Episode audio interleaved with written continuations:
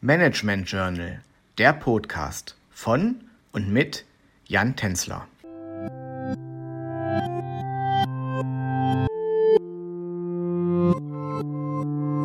Ich begrüße Sie sehr herzlich zu der nunmehr dritten Folge unseres Podcasts Innovationsmanagement.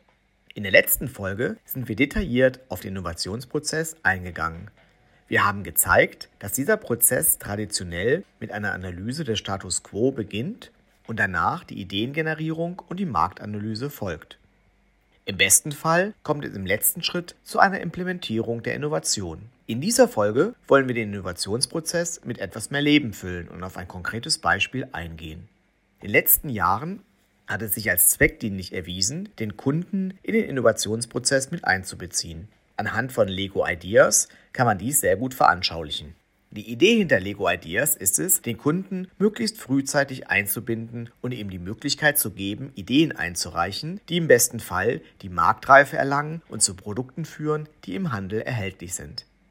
Dabei ist der Prozess bei Lego Ideas mehrstufig. Um berücksichtigt zu werden, müssen die Kunden in einem ersten Schritt unter Beachtung verschiedener Vorgaben eine Idee und ein Beispielmodell auf der Seite von Lego Ideas hochladen. Im nächsten Schritt muss die Idee innerhalb einer bestimmten Zeit eine vorher festgelegte Anzahl von Stimmen anderer Kunden bekommen.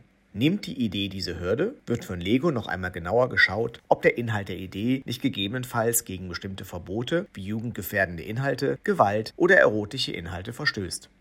Wird auch diese Hürde genommen, werden von den Designern von Lego noch einmal letzte Änderungen vorgenommen. Danach kommt das Produkt unter dem Namen Lego Ideas in den Handel. Bisher wurden rund 40 Produkte von Kunden von der ersten Idee zur Marktreife gebracht.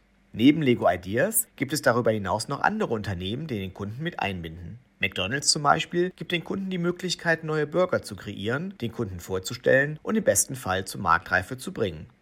Im nächsten Podcast werfen wir einen weiteren Blick auf die Besonderheiten des Innovationsmanagements. Ich freue mich, wenn Sie auch dann wieder mit dabei sind. Bis dahin, alles Gute, Ihr Jan Tänzler.